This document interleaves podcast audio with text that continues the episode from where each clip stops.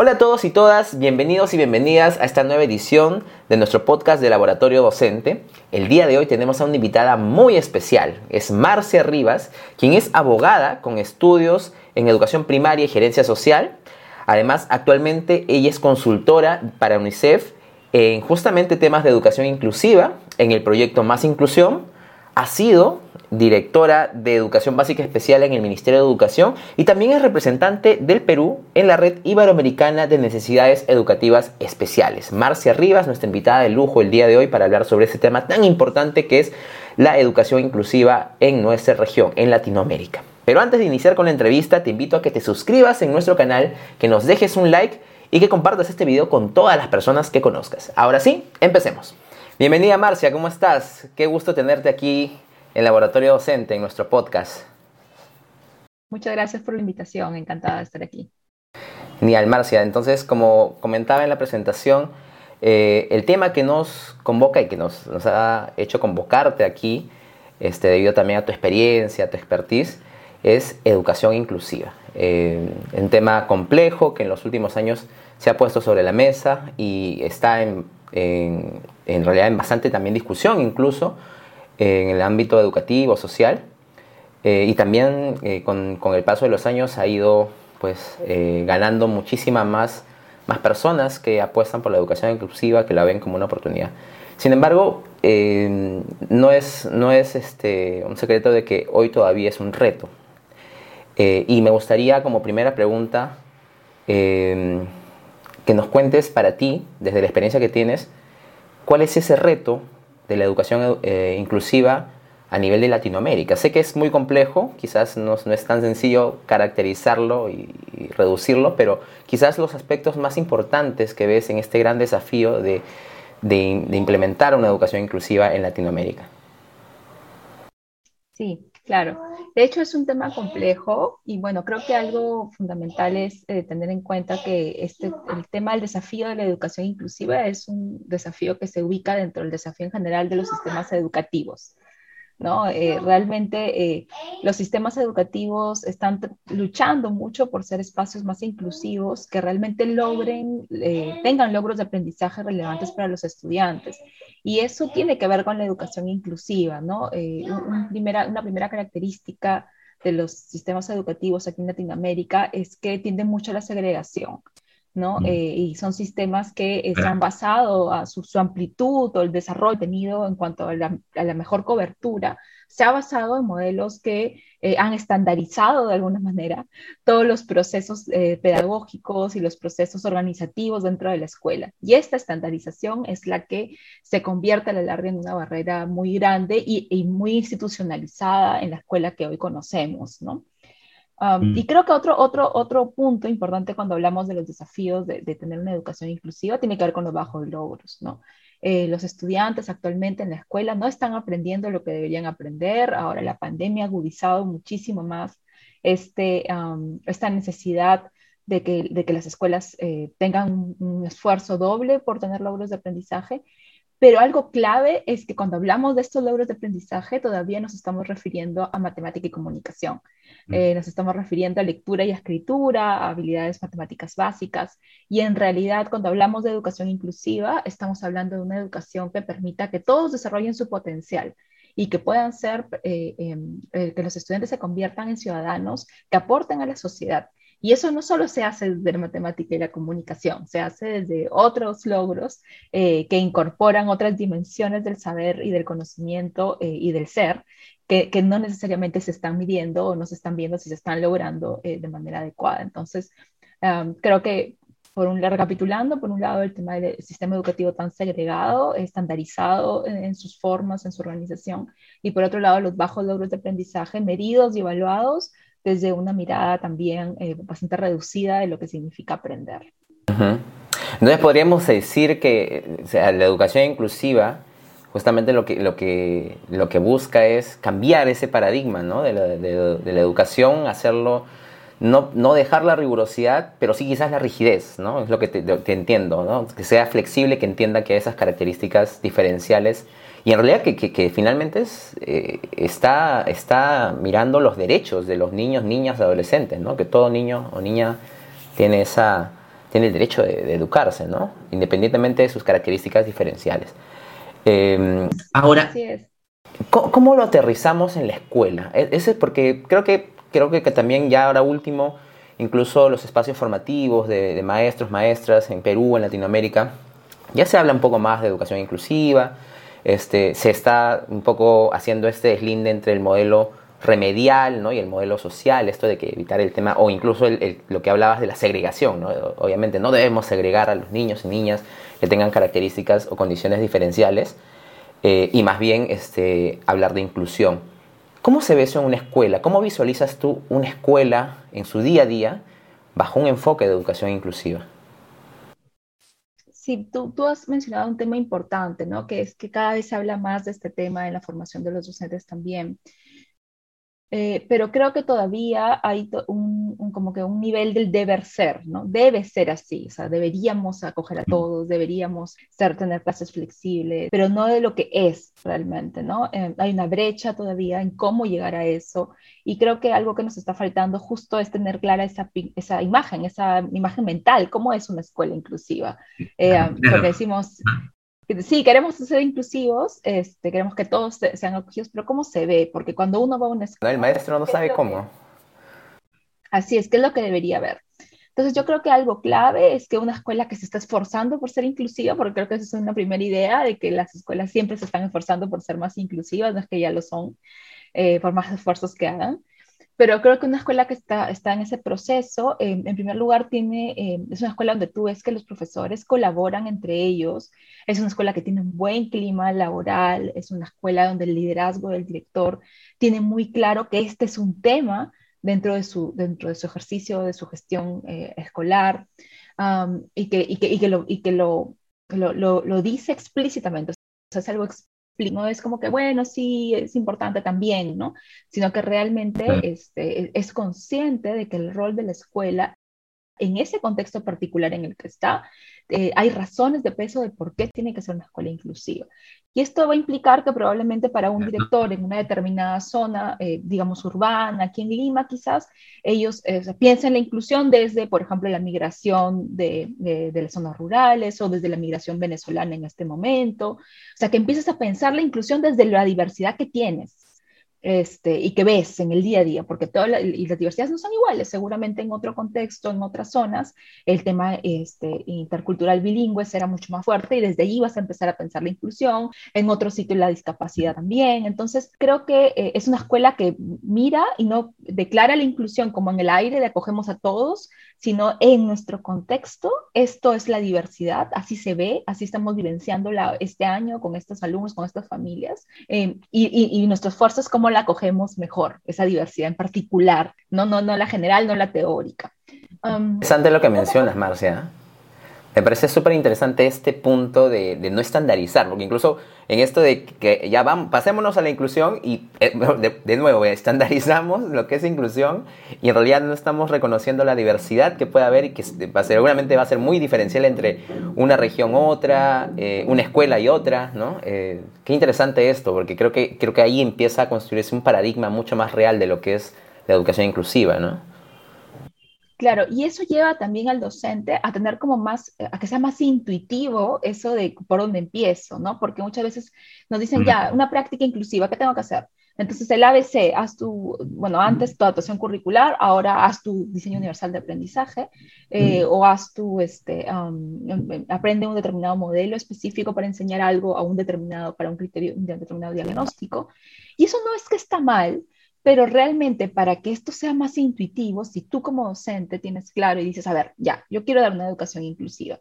Entonces, yo sé que en la educación inclusiva eh, no hay recetas, porque no hay un niño igual a otro y no hay un maestro que enseñe igual a otro. Entonces, desde mi forma de enseñar, desde lo que yo considero que son mis fortalezas, de repente soy un docente muy como kinestésico, hago que mis alumnos caminen, se muevan corporalmente, o sea, integro mucho eso. Hay docentes que no, que su estilo es mucho más, este, quizás visual, quizás ah, les ayudas, o el diálogo es reflexivo, trabaja mucho con las discusiones, etc. Cada docente tiene su estilo y eso está súper bien. Eh, y el docente desde ese estilo tiene que reconocer y decir, ok, qué barreras, esta forma en que yo enseño, que es mi forma de enseñar, está generando para algunos estudiantes que quizás están teniendo mayores dificultades en clase. Entonces, esa pregunta, y eso es una pregunta clave de cómo se ve una escuela, una aula inclusiva, que es no me pregunto cuáles son los estudiantes que les está yendo mal, sino me pregunto, estos estudiantes que les puede estar yendo mal en este momento, ¿qué barreras están encontrando en la forma en cómo yo enseño? O sea, esa mirada primero sobre ti, sobre tu práctica de enseñanza, es la que te ayuda a generarte nuevas ideas. Y, te, o sea, de verdad, con esa sola pregunta, puede ser eh, mucho más potente que todo un, curso, un diplomado, una maestría en atención a la diversidad, que es solamente teórica y que finalmente tú luego llegas atrás, vuelves con tu planificación y dices, ¿y cómo meto todo eso aquí? Y, se convierte en un desafío de, adaptación, ¿verdad? Porque me parece también sumamente importante lo que acabas de mencionar, porque, claro, sí hay un componente técnico en el cambio hacia la educación inclusiva, entender todas las pautas metodológicas, pedagógicas, todo lo que sustenta el tema de cómo trabajar la inclusión, pero hay ese componente de la mentalidad, ¿no? Y la cultura que hay que cambiarla para poder ponerlo sobre la mesa, ya no solamente porque me lo dice el ministerio, sino porque realmente yo estoy dándole valor a la diversidad, y eso es importante. Y, ahí cae maestro, ¿no? El maestro, la maestra, como pieza fundamental. Creo que en cuanto al cambio de la escuela, como lo has dicho, la gestión educativa, la, gestión del director o directora de la escuela va a ser fundamental para ponerlo sobre la mesa, este, no como último punto en la fila, sino como algo eh, prioritario. Y, y el maestro y la maestra ya en el aula. Entonces, me ha parecido sumamente valioso lo que mencionas de este cambio de paradigma del maestro, que realmente más allá de un, documento que le diga qué tiene que hacer o por qué lo tiene que hacer, que realmente lo entienda. ¿Qué otras características ves en un maestro que trabaja en inclusión, que trabaja con un enfoque de inclusión eh, en, la educación, en su educación, en su práctica pedagógica?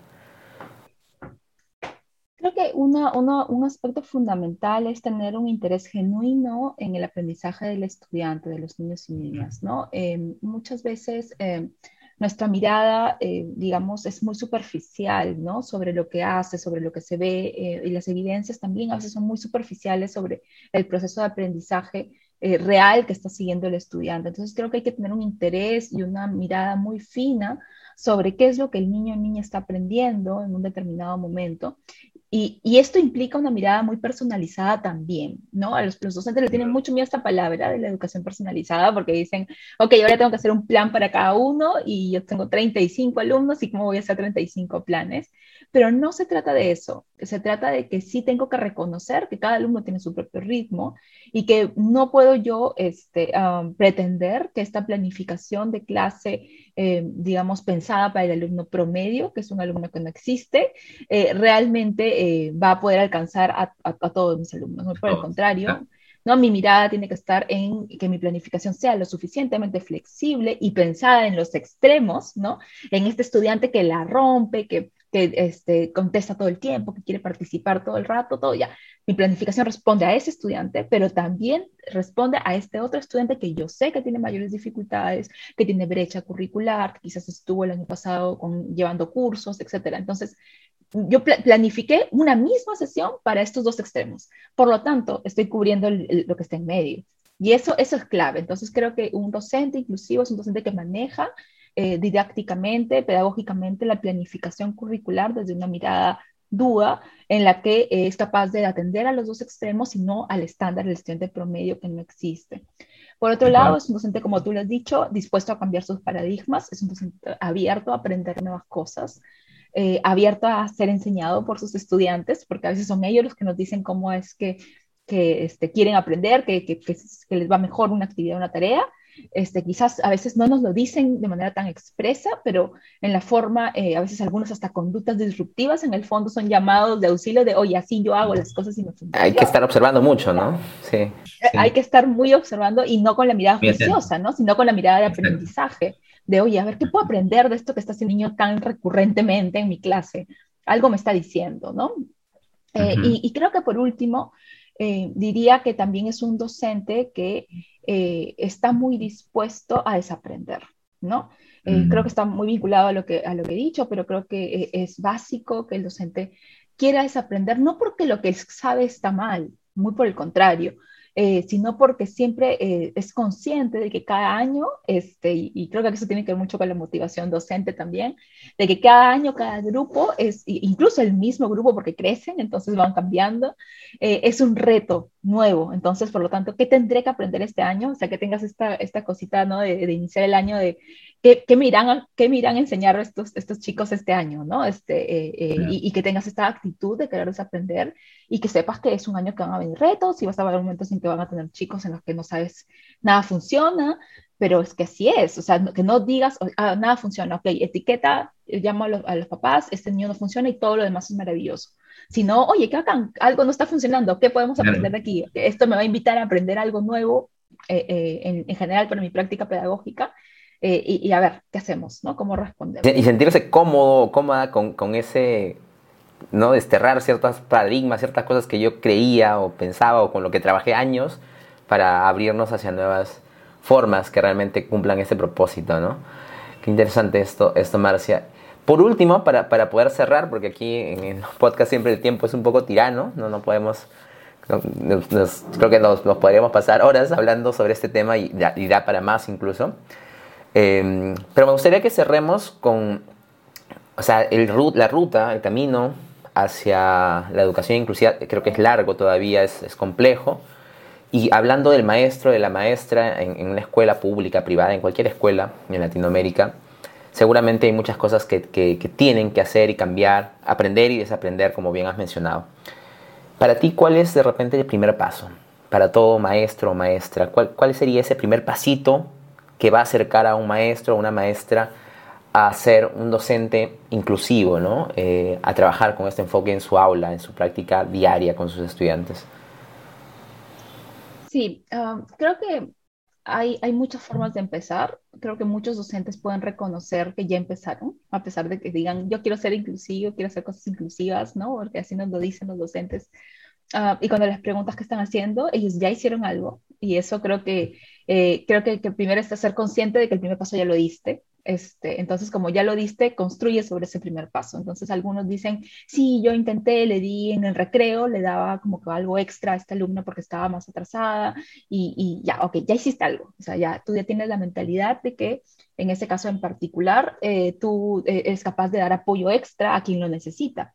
Entonces, ¿cómo organizas mejor ese apoyo para que ese apoyo este, pueda responder mejor? De repente tu diagnóstico no fue tan bueno, de, ¿no? tu diagnóstico educativo en realidad de, tu estudiante, de repente eh, para que no sea solo tú el apoyo, ¿cómo multiplicas ese apoyo? Y es un apoyo colaborativo, entonces pones a otro estudiante también allí en esa interacción y fomentas de que los estudiantes se respondan unos a otros sus dudas o se resuelvan sus problemas juntos, para que no seas tú el único. Entonces, partir de lo que ya has hecho. Todos los, los maestros han tenido una experiencia con diversidad, algunas les salió bien, otras, otros hemos tenido docentes que nos dicen, yo me sentí muy frustrado porque tuve un niño y siento que no pude hacer todo lo que yo debía haber hecho con este niño que tenía problemas de aprendizaje.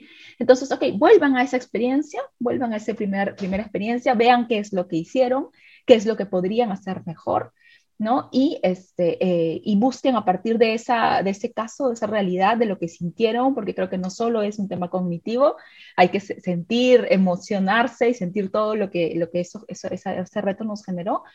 Aproxímense a ese problema este, incorporando nuevas cosas, ¿no? Y, y cuando digo nuevas cosas, sí, es la literatura, es estudiar, investigar, buscar, eso es, eso es bueno, es necesario, pero también los aprendizajes de otros hay muchos maestros que ahora están intentando hacer cosas para la inclusión, aún en este contexto de pandemia. Hay directores que están haciendo cosas increíbles, hay experiencias de redes inclusivas en Facebook, en Instagram, hay gente que está haciendo cosas, este, eh, entonces búsquenlos, léanlos e inspírense y sobre eso vuelvan a la reflexión, ¿no? Este, no están solos. Porque... Sí, unir, unirse al movimiento, ¿no? Así es, así es. Unirse al movimiento. Esto está pasando, está pasando esto, eh, este, hay muchos maestros que están preguntándose lo mismo y hay muchas redes que están activadas, busquen en Facebook inclusión, educación inclusiva, van a encontrar un montón de webinars, gente comentando, conéctense para que eso les dé mayor energía y gasolina para seguir este, eh, en este camino. Genial, genial. Sí, esto de unirse al movimiento creo que me parece súper potente, lo último que está mencionando y nada, esto creo que es, es, es, es cru crucial, fundamental, saber que ya, ya estamos haciendo algo, maestros, maestras, y comenzar por ahí, ¿no? Comenzar por ahí. Genial. Marcia, muchísimas gracias por tu tiempo, gracias por, por toda la información tan valiosa que nos has compartido en, este, en estos minutos. Estoy segurísimo de que va a ser sumamente útil para maestros, maestras y en general para cualquier persona que esté trabajando en educación y que, que esté pensando en, en, trabajar la inclusión en sus aulas, en sus espacios de trabajo. Eh, creo que va a ser muy, muy útil. Así que de verdad te agradezco muchísimo.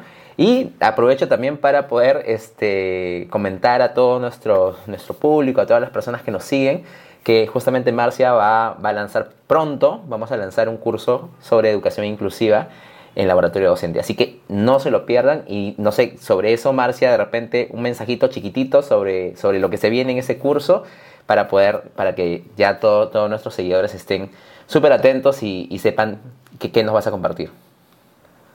Sí, no, nada, solamente invitarlos este, en este curso que estamos preparando con mucho cariño eh, para poder conocer desde los fundamentos de la educación inclusiva, eh, irnos un poquito por todo este camino de cómo es que entendemos ahora la inclusión y esto que tan brevemente hoy hemos hablado, pero también desde la práctica qué implica eso, ¿no? Entonces, cuáles son las estrategias, cuáles son los, las, uh, las formas de aterrizar esto en el aula. Eh, vamos a hacer una primera mirada en este curso y, y súper, súper contentos de tenerlos a todos, así que invitadísimos. Genial. Mil gracias, Marcia. De verdad ha sido un lujo tenerte aquí y esperamos poder contar contigo en otra oportunidad. Nos vemos muy pronto. Cuídate. Chao, chao. Y bueno amigos y amigas, eso ha sido la entrevista con Marcia Rivas. Ha sido muy útil, muy nutritivo conversar con ella sobre estos temas. Como, como mencionaba, podía dar para mucho más porque el tema es muy complejo, muy amplio. Pero creo que Marcia nos ha podido resumir muy bien justamente estos retos que tenemos para poder implementar una educación inclusiva en nuestras escuelas. Quisiera que para cerrar este podcast pueda yo resumir un poquito todo lo que Marcia nos ha compartido en, este, en esta entrevista. Como primer punto, Marcia nos habla de para que una escuela sea o se vuelva una escuela inclusiva es muy importante la gestión, el rol del director o directora, en general de quienes tomen decisiones en la escuela. ¿Para qué? Para que puedan poner como prioridad la, inclusión, el tema de inclusión, ¿sí? este enfoque inclusivo. Y no solamente abordándolo desde el punto de vista técnico, sino que también se pueda abordar desde el punto de vista de la cultura y del cambio de paradigma que debe haber en todos los integrantes de la comunidad educativa, maestros, maestras, padres, madres, familia, estudiantes y obviamente el equipo directivo. Un segundo punto del cual nos habló Marcia es que para, para tener un maestro o maestra que trabaje en base a una educación inclusiva, pues hay que empezar a construir desde lo que ya se tiene. Todos y todas los maestros y maestras han tenido seguramente alguna experiencia que eh, ha, tenido que atender la diversidad o las diferencias, las características diferenciales de estudiantes, niños, niñas o adolescentes. Ella nos menciona de que hay que comenzar por ahí, reconociendo esas experiencias, entendiéndolas, viendo qué funcionó y qué no, y luego a partir de la información, ¿sí? de información eh, válida, importante, de información de calidad, podamos empezar a construir, ¿no? pero comenzar por lo que ya se hace. No dejemos de lado ese punto. Un tercer punto del cual nos habló Marcia y es algo que me parece sumamente valioso es que hay que unirnos al movimiento. Ya existen muchas personas, no solo maestros y maestras, sino padres, madres de familia y en general muchos, muchos actores y, actrices de la sociedad, ¿sí? de la sociedad civil y, también en, política, en diferentes ámbitos, que están trabajando y han construido un movimiento para la inclusión, en la inclusión en temas sociales, en temas educativos. Hay que unirnos a este movimiento, hay que replicar buenas prácticas, hay que conectarnos con estas personas y poder justamente eh, saber eh, de esas experiencias exitosas, poder empezar a replicarlas y adaptarlas a nuestras aulas y de esa manera ir aprendiendo. No solamente es leer una investigación, leer un libro, sino que también podamos aprender de estas personas que ya están haciendo cosas y que seguramente están teniendo éxito en el camino de lograr la inclusión en sus escuelas. Y para cerrar, como último punto, es importante tener en cuenta que la educación inclusiva es un derecho de niños, niñas y adolescentes para que justamente puedan acceder a la educación, educación de calidad. Eso es algo sumamente crítico, sumamente clave, entenderlo como derecho, tanto para niños que tengan características diferenciales como aquellos que no las tienen es importante que podamos poner esto siempre sobre la mesa y trabajar en torno a saber que cuando estamos buscando incluir es porque queremos hacer valer el derecho a la educación que tiene cualquier niño, niña o adolescente en cualquier lugar del mundo. Y eso ha sido todo por hoy amigos y amigas. Gracias por estar con nosotros. Esperamos que esta información haya sido de utilidad y les pedimos que no se olviden de suscribirse al canal, dejarnos un like. Si tienen algún comentario, alguna pregunta, alguna consulta, colocarla en la caja de comentarios y compartir esta información con todas sus redes de contactos, maestros, maestras, amigos, amigas, con todas las personas que conozcan, porque sabemos que esto puede ser de muchísima utilidad. Nosotros volvemos la próxima semana con más información de actualidad en educación. Hasta pronto.